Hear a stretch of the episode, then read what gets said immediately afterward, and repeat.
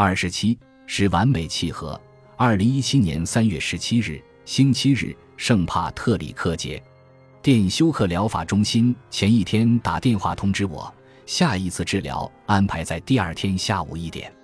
要不是马洛一个劲儿的跟我和丽塔说，今天他又手腕绑了两根绿色的头绳，所以没有谁可以惹他。我根本不会记得那天是圣帕特里克节。那天早上，我们还在马洛的衣橱里找到一件带绿色花朵的衬衫，所以上学的路上，他不停地说他身上有哪些绿色的物件。要是有谁招惹他，他就能把那人拽到校长跟前，就跟律师一样自证清白。我尽量听他讲这些，但胃疼的实在无法集中注意力。胃里似乎有什么东西搅在一起了，往各个方向拉扯，疼得让人受不了。我已经喝了两个晚上的通便茶，喝之前已经让他浸泡了一个小时，然而依然什么都没发生，一点动静都没有。第二天下午，我给母亲打电话，跟她说什么都没发生。我算成功做到了无人能做到的一件事，我让母亲哑口无言了，足足有十秒，母亲一声不吭。我差点挂掉电话，给她叫救护车，以防她晕过去了。没谁能打败通便茶呀。母亲将信将疑地说：“可能还得再等上一段时间。”我没想打败通便茶，妈妈，我只是希望它能管用。我喝完已经十八个小时了，它应该起作用了，对吧？没错。其实早上起床的时候就该起作用了。明天我们再把这事儿跟医生说说。哦。老天爷，不要！我们不要在米基医生面前提这件事了。不，希瑟，这是一件很严重的事。已经多少天了？十天，已经十天了。谁能坚持十天呢？我，我能坚持十天不大便，就我能。就在我刚刚明白过来，成熟懂道理的人会觉得谈论大便是一件令人局促不安的事儿的时候，我却必须跟人一起谈论我的大便。他们做研究需要知道这个，我才不想让我的大便成为他们研究的对象。我们聊完之后，我有种不祥的预感。圣帕特里克节那天的下午一点，我们走进了电休克疗法中心。当我拿着调查问卷的写字板，准备填写“你今天感觉有多糟糕”的问卷时，母亲倾着身子倚在柜台上，小声跟格雷格说：“今天。”我们可真的要跟医生说说希瑟的肠运动了。似乎根据某种监管要求，格雷格必须提供关于我大便的什么信息似的。还有，常运动这个比喻可真是够差劲儿的，这个大家都承认的，对吧？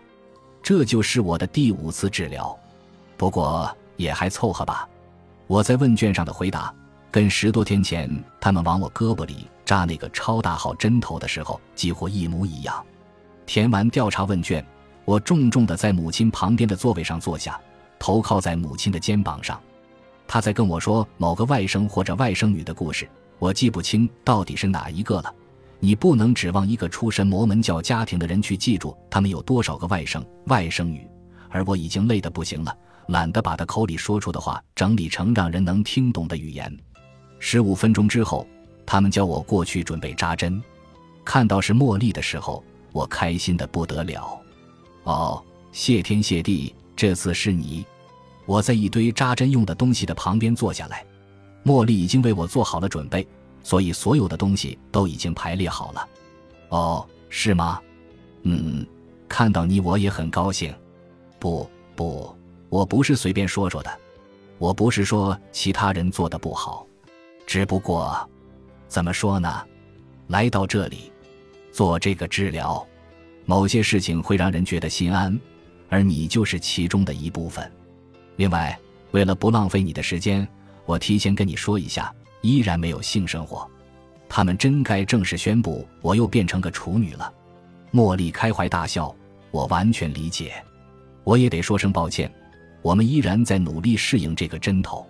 核对完我服用的药物之后，他在我左上臂那里绑了根止血带。让我把胳膊伸直，搭在椅子边上。他第一次上手就直接把针扎好了，这是第一次，也是唯一的一次。看吧，我说。我低头去看耷拉在我胳膊上的针头时，我发现自己满是淤青，伤痕累累。距离针眼周围三四英寸的地方，遍布大大小小棕色和黄色的淤青，就像被人用锤子砸过似的。茉莉见我在看这些惨不忍睹的伤痕，又跟我道歉：“真的，我们平时工作做的真没这么差劲儿。”她说：“可是这种针头很特别，比平时常用的针难扎多了。”我没事的，我说：“其实。”我觉得这些淤青反倒是这次经历的某种象征性的东西。的确，这次治疗没有什么外在表现，我知道这是很正常的。但看着这些伤痕，我能意识到自己在积极的做一些事情，在应对过去十八个月的抑郁，而不只是朝着电话另一端的母亲尖声号叫着某些不堪入耳的话。他点点头。我突然发现自己说的有点多了，不好意思，我说。我知道你不是我的医生，我刚才坐在这里才刚刚想到这些，不用道歉。他说：“我们来就是为了帮助你的，有时候这种帮助会通过各种形态和形式表现出来。”谢谢你，我说，这是我的心里话，就像老话说的，养个孩子要靠整个村子，对吧？而我有整个村子的人帮我，我还觉得自己拥有另外一个村子的人在帮助我好起来。我之所以开始想要好起来，不只是为了我自己或我的孩子，也是为了这些人，所有的医生、护士和助理。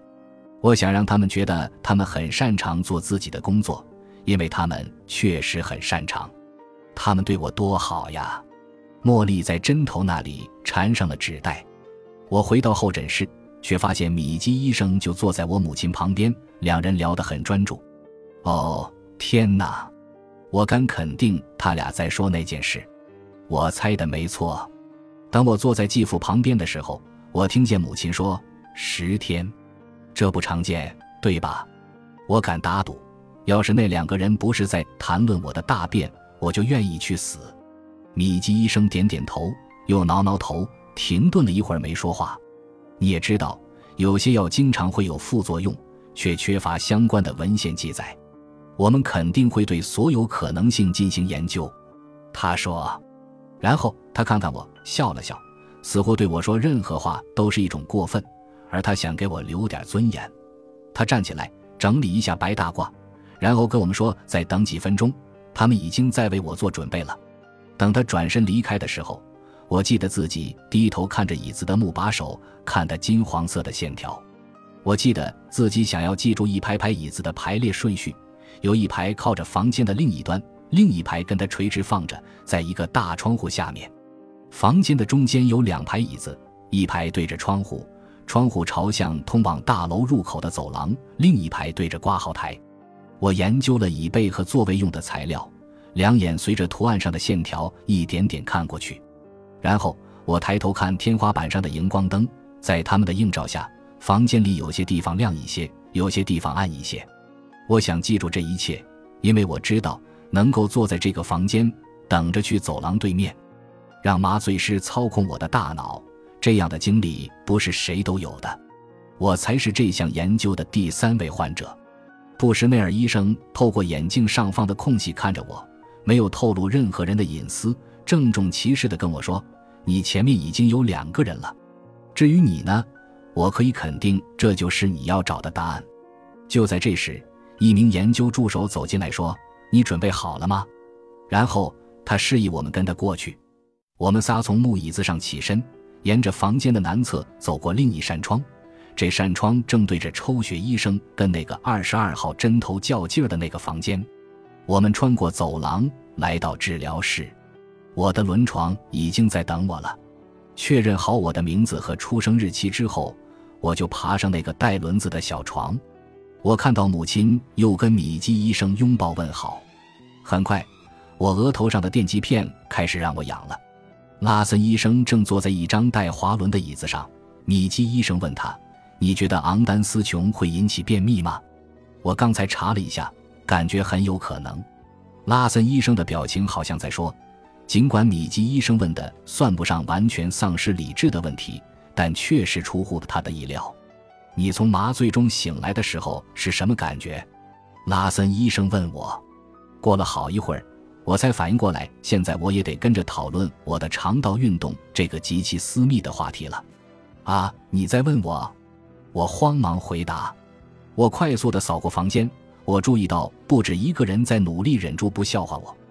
哦，嗯，我是说，除了有一点困吗？我是说，真的就只有这一点。我知道我从来没有答对过年份，还说了很多蠢话，但真的就只有这一点副作用。真的，我就感觉有一点累。本集播放完毕，感谢您的收听，喜欢请订阅加关注。